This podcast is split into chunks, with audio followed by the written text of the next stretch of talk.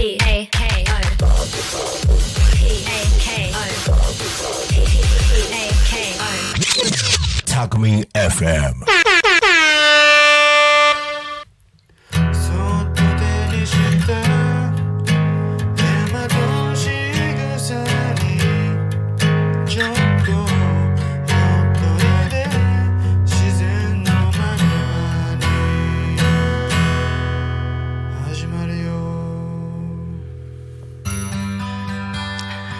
皆さんこんにちは。そして、えーちょっと遅くなりましたが新年明けましておめでとうございます。ラジオで大和しぐさお稽古のお時間です。大和しぐさ発行部としぴょんです。私たちは大和しぐさを学んでいます。大和しぐさは古文書から紐解かれた日本の暮らしの中に古くから伝え残されてきた所作法や言葉。季節の祭事での方です。お正月や節句などの神事はもちろんですが両手を合わせていただきます。ありがとうにおかげさま。お辞儀昔から伝えられた日常の小さな言葉にも仕草にも込められた意味があるのです。そんなことを学びながら感じたこと季節のお話などを毎週10分間ゆるりとおしゃべりさせていただきます。えーっと年が明けました。皆さんどんなお正月を迎えられたでしょうか？えーと昨年の最後の放送に引き続き今日も私一人で放送しております。ちょっと寂しいですがいつも通り五千五礼のご挨拶から始めていきたいと思いますのでラジオの前の皆さんもご一緒にしていただけたら嬉しいです。それではよろしくお願いいたします。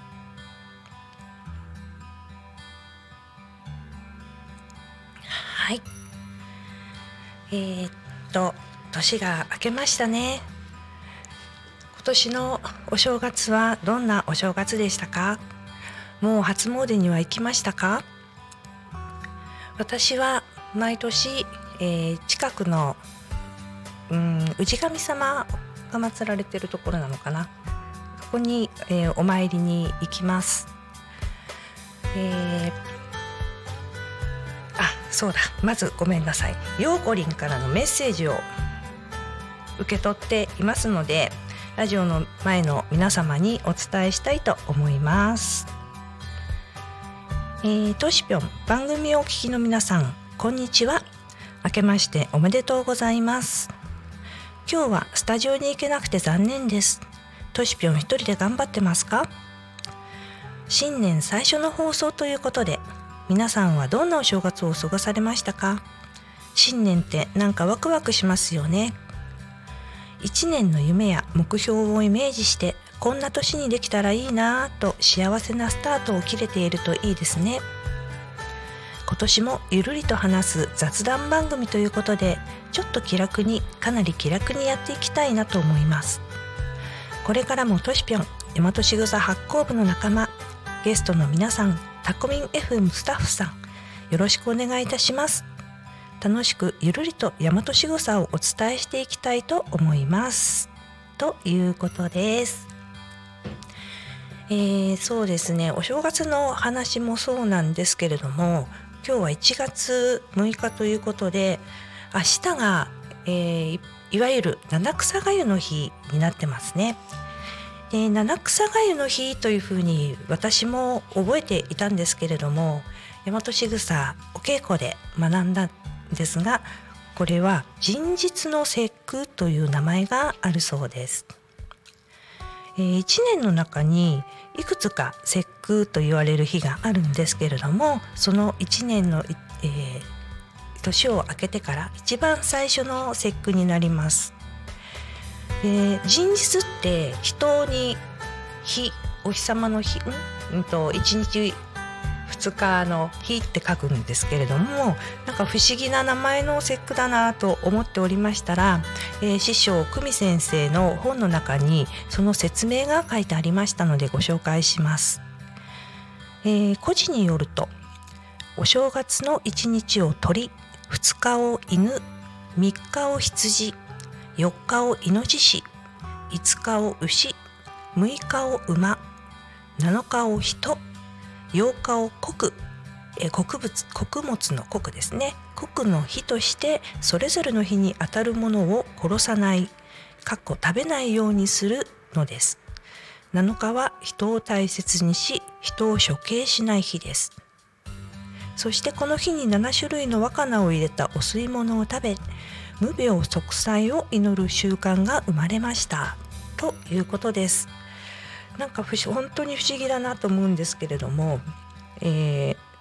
鳥とか犬とかなので江戸なのかなと思ったら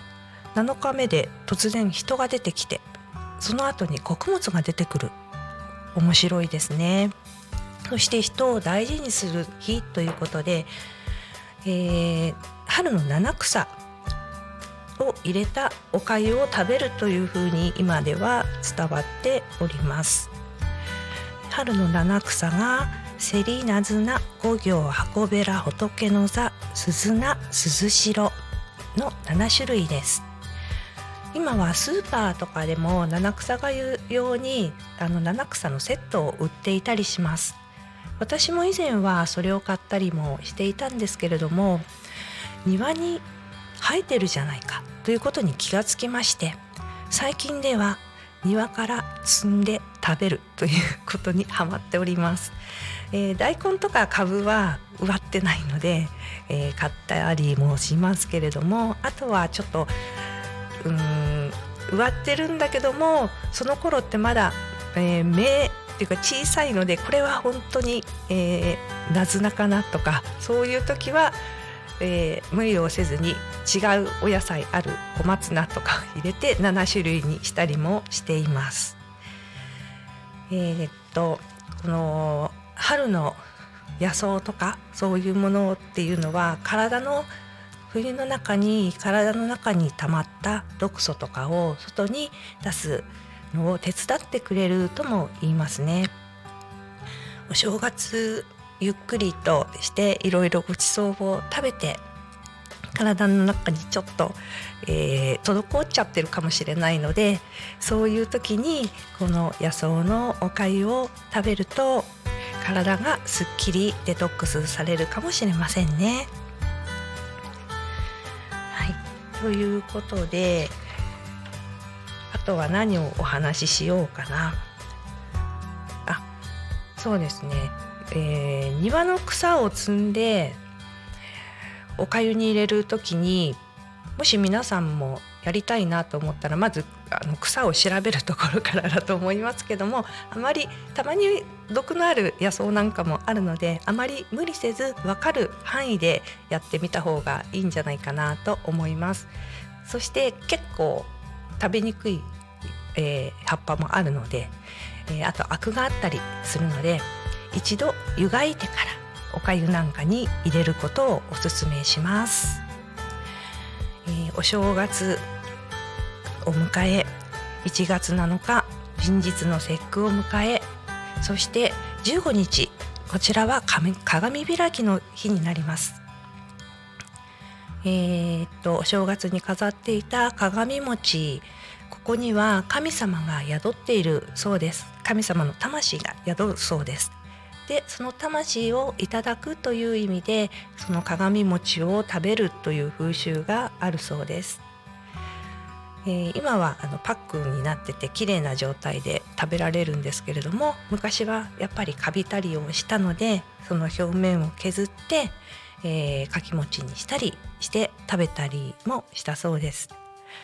私はうんとお正月に結構お餅いっぱい食べるので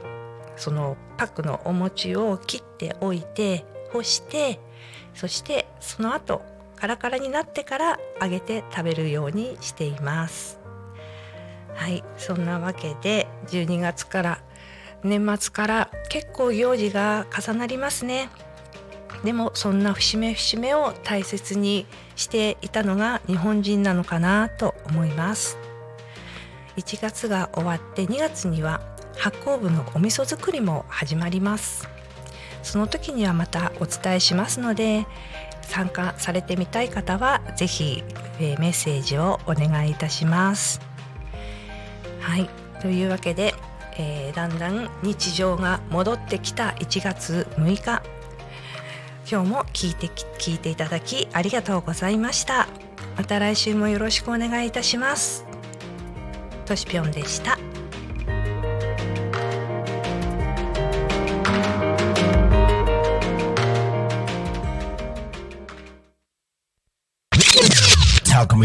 FM